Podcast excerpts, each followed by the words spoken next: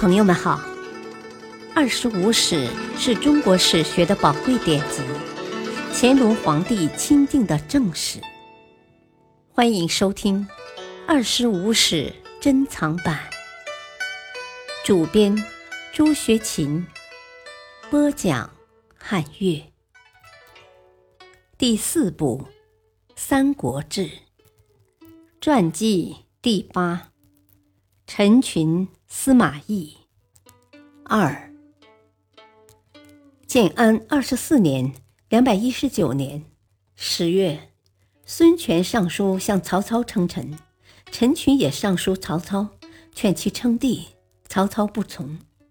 陈群在朝廷中很注意自己的言行举止，从不介入小团体活动，也从不介入无意的争论，从不说别人的是非。当时曹丕在东宫，对陈群很是器重，多次感叹道：“在我的客人中，自从有了陈群后，我的部下属吏的关系也变得日益好起来。”建安二十五年（两百二十年正月），曹丕继位为魏王后，即封陈群为昌武亭侯，又提升为尚书，负责任免官吏。就是在这一时期，陈群首次推出了著名的九品官人法，又称九品中正制，在当时对后世的影响都非常大。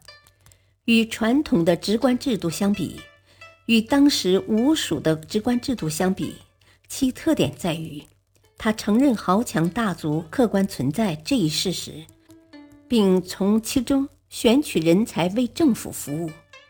他从制度上保证了曹魏政权源源不断的人才来源，这反映出陈群具有非凡的政治家眼光。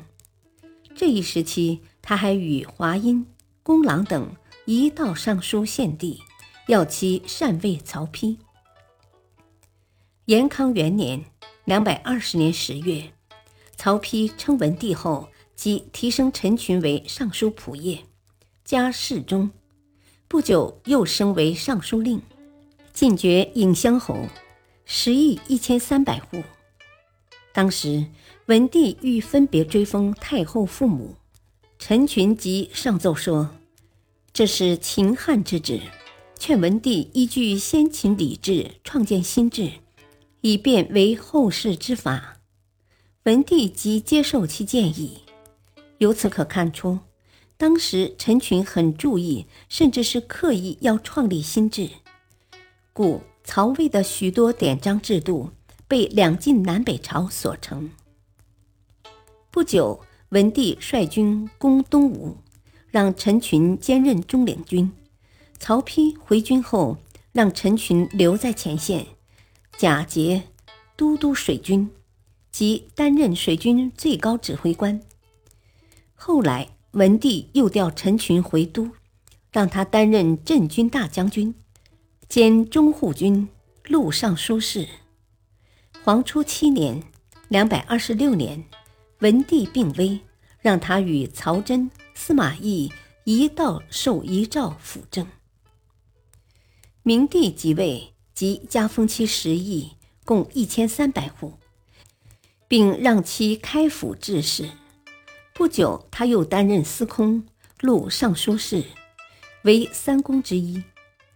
当时侍中吴质曾对明帝说：“陈群是从容之士，非国相之才，出重任而不轻视。”得到明帝的赞同。次日，明帝便下诏责备陈群办事不力。从曹操时期开始，到明帝时期。陈群的职位虽越来越高，但在上朝时却很少参与一般性的讨论。当时就有人讥讽他为居位公莫。陈群亦不解释。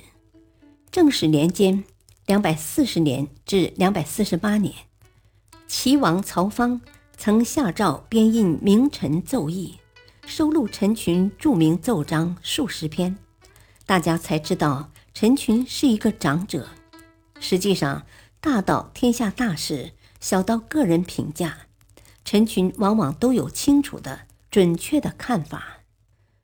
太和五年（两百三十一年），张合被蜀军射杀。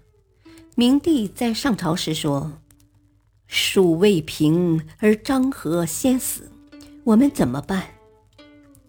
陈群即附和道：“张合确实是良将，是我国的依托。”辛毗却认为。张合死了，虽然可惜，但不能因此伤了明帝的志气，便说：“陈公怎能说这种话？在建安末年，天下人都说不能一日无武皇帝，但文皇帝却肩负起了重担。黄初年间，大家又说不可没有文皇帝，现在陛下又承担了重任。”我们国内难道就缺少张和一个人吗？陈群又附和道：“确实如同新皮所说。”明帝也笑道：“呵呵，陈公真算得上是善变了。”但对于大事，陈群却特别坚持自己的意见，一点儿也不含糊。太和四年（两百三十年）。曹真上表，欲从几条路同时出发伐蜀，最后汇集从斜谷道进入。感谢收听，下期播讲三。敬请收听，再会。